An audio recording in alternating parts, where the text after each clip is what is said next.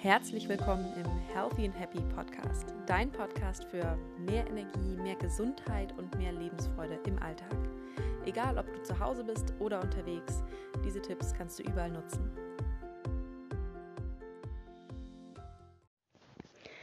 Hallo ihr Lieben, heute geht es um etwas, was für viele Frauen selbstverständlich ist, leider. Und ähm, ich möchte hier mal eine Lanze gegen die Waage brechen. Da fragst du dich jetzt vielleicht, oh Gott, du als Fitnesscoach müsstest doch eigentlich irgendwie für messbare Ziele und so weiter sein. Jein. Also für manche funktioniert das mit der Waage recht gut, aber du musst sie halt auch richtig einsetzen. Und für andere ist die Waage eher eine Herausforderung. Ich glaube, das Problem ist auch, wie wir an die ganze Sache herangeführt werden. Gerade wir Frauen als junge Mädchen.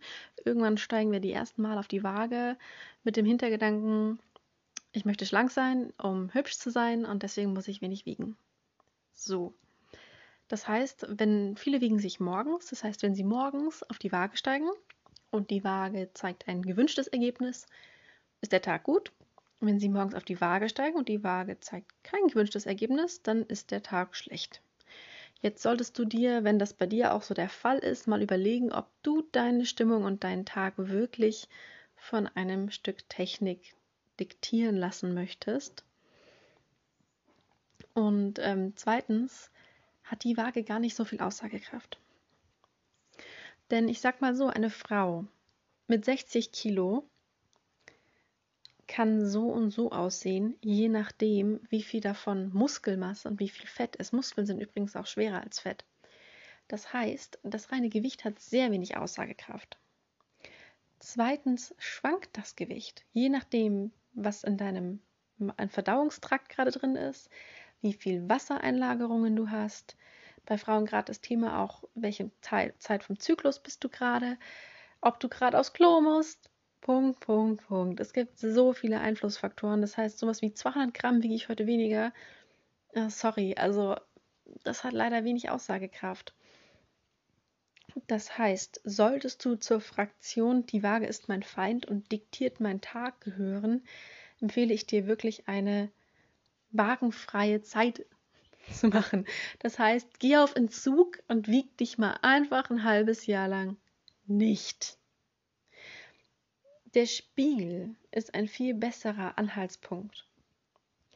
Denn das ist ja auch das, was für dich am Ende entscheidend ist. Du gehst ja nicht raus und dir ist deine Gewichtszahl auf die Stirn getackert, sondern du gehst mit deinem Körper raus. Und äh, wenn dein Ziel ist, dass du da abnehmen möchtest und dich wohler fühlen möchtest, ist die Waage nicht dein Komplize, sondern dein Feind. Von dem her versucht da wirklich auf Wagenentzug zu gehen. Lass es ganz sein. Wenn du dann nach sechs Monaten wieder so gestärkt bist, dass du ein vernünftiges Verhältnis dazu aufbauen kannst, dann kannst du dich wiegen. Aber, hier kommen wir zum Punkt 2, für die, die bisher kein Thema mit der Waage haben oder das nicht so kritisch sehen, wie ich es vorhin beschrieben habe, die das Problem nicht haben, den empfehle ich, sich nur einmal die Woche zu wiegen. Klingt vielleicht krass, aber das reicht.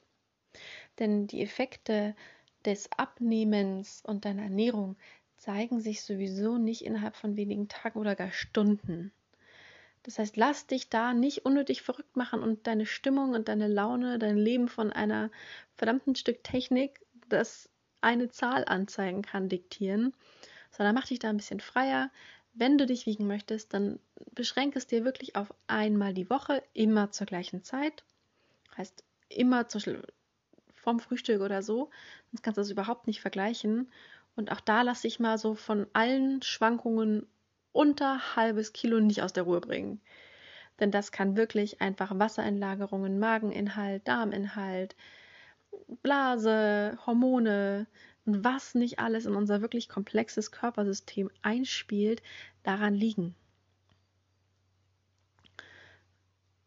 Und ich möchte einfach eine Lanze dafür brechen, dass sich Frauen wieder wohler in ihrer Haut fühlen ein Gespür für sich selbst bekommen.